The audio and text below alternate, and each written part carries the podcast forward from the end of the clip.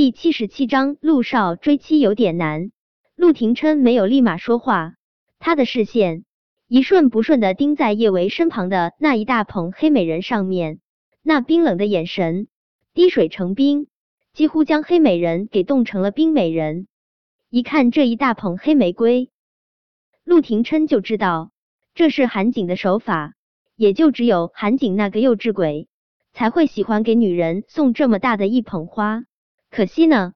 叶小宝跟叶小贝都对花粉过敏，就算是韩景殷勤送花，这黑玫瑰也只能被叶伟打入冷宫。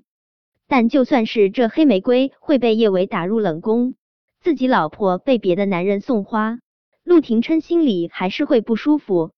他缓缓的从那一大捧玫瑰上面收回视线，顾大，除了花，女人还喜欢什么？啊？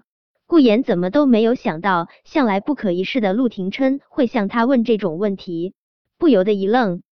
反应过来之后，他连忙摆出一副身经百战的模样，对陆廷琛说道：“陆九，这个问题你问我，可算是问对人了。女人当然都喜欢珠宝了，哪个女人能够抗拒光芒璀璨的珠宝？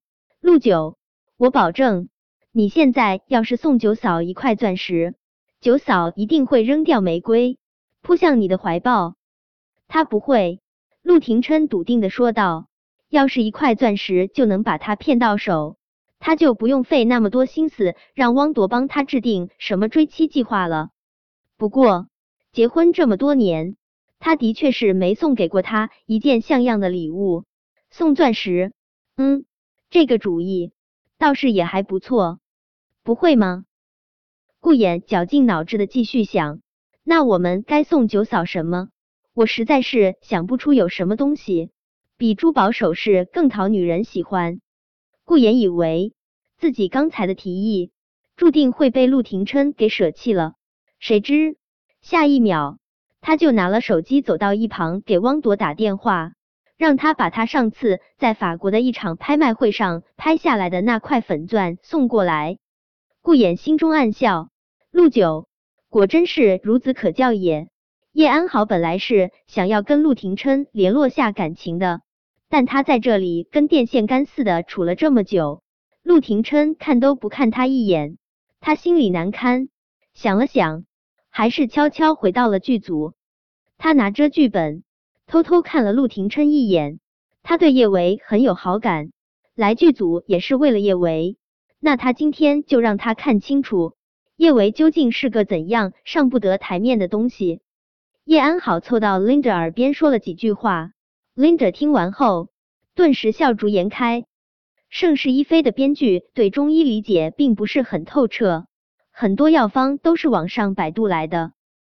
叶维检查出不少错误，将这些错误挨着纠正，是个不小的工程。再加上现场叶维还要帮忙准备与药物有关的道具。这段时间有他忙了，叶伟努力将自己的心神集中到面前的剧本上，但他还是会忍不住偷偷往陆廷琛那边看一眼。陆廷琛一直待在那边，他应该是在等叶安好。叶维垂下眼睑，他自嘲一笑，他没有自作多情是对的。小舅舅那样高不可攀的男人，的确不会看上至他。剧组众人都以为陆廷琛也就是过来看看叶安好拍戏的情况，看完之后就离开了。出乎所有人意料的是，陆廷琛在剧组外面一待就待了大半天。剧组众人看向叶安好的眸光更加的恭敬羡慕。以前不少人还觉得，就算是叶安好和陆廷琛传了绯闻，叶安好也未必能够嫁进陆家这样的豪门。现在看来。陆廷琛对叶安好这么上心，他成为陆夫人也不过就是早一天或者晚一天的事。附近他们几个剧组的高层都想要趁机跟陆廷琛说几句话，但是陆廷琛气场太强大，一副生人勿近的疏冷模样，他们还真没勇气过去跟他交流感情。下午快收工的时候。叶维去剧组休息间拿了包和大衣，就打算回家陪梁小芝。谁知他刚提起自己的包，杨雪就止不住的惊呼出声：“我们剧组有小偷。听到杨雪的声音，大家的视线都齐齐的看了过去。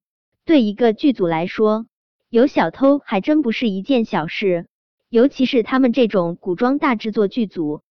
剧组里面有很多价值不菲的道具，要是剧组中有手脚不干净的人，剧组很容易蒙受不必要的损失。所以现在的剧组对小偷都是深恶痛绝的。剧组中发现小偷，开除事清的，大多数都会选择报警。小雪，怎么回事？你怎么会忽然说我们剧组有小偷？郑怡和杨雪关系不错。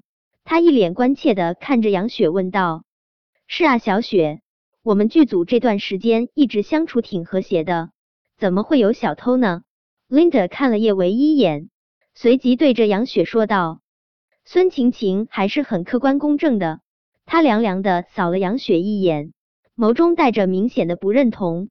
杨雪，没有证据，话可不能乱说。我很喜欢我们剧组现在的氛围。我不希望因为谁的几句话影响我们剧组的和气。孙姐，我没有乱说，我们剧组是真的有小偷。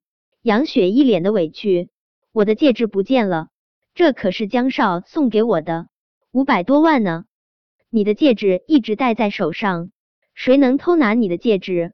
孙晴晴不怎么喜欢整天总想着绑富豪的杨雪，忍不住开口说道：“孙姐。”我拍戏前把戒指摘下来了。我们拍的是古装戏，我哪能手上还戴着那么大钻石的戒指啊？这不是等着穿帮吗？杨雪焦急的翻腾着自己的包，我明明把戒指摘下来放我包里了，怎么会不见了呢？对啊，今天早晨我也看到小雪把戒指放她包里了呢。按理说这戒指又没长腿，不可能莫名其妙就不见了啊。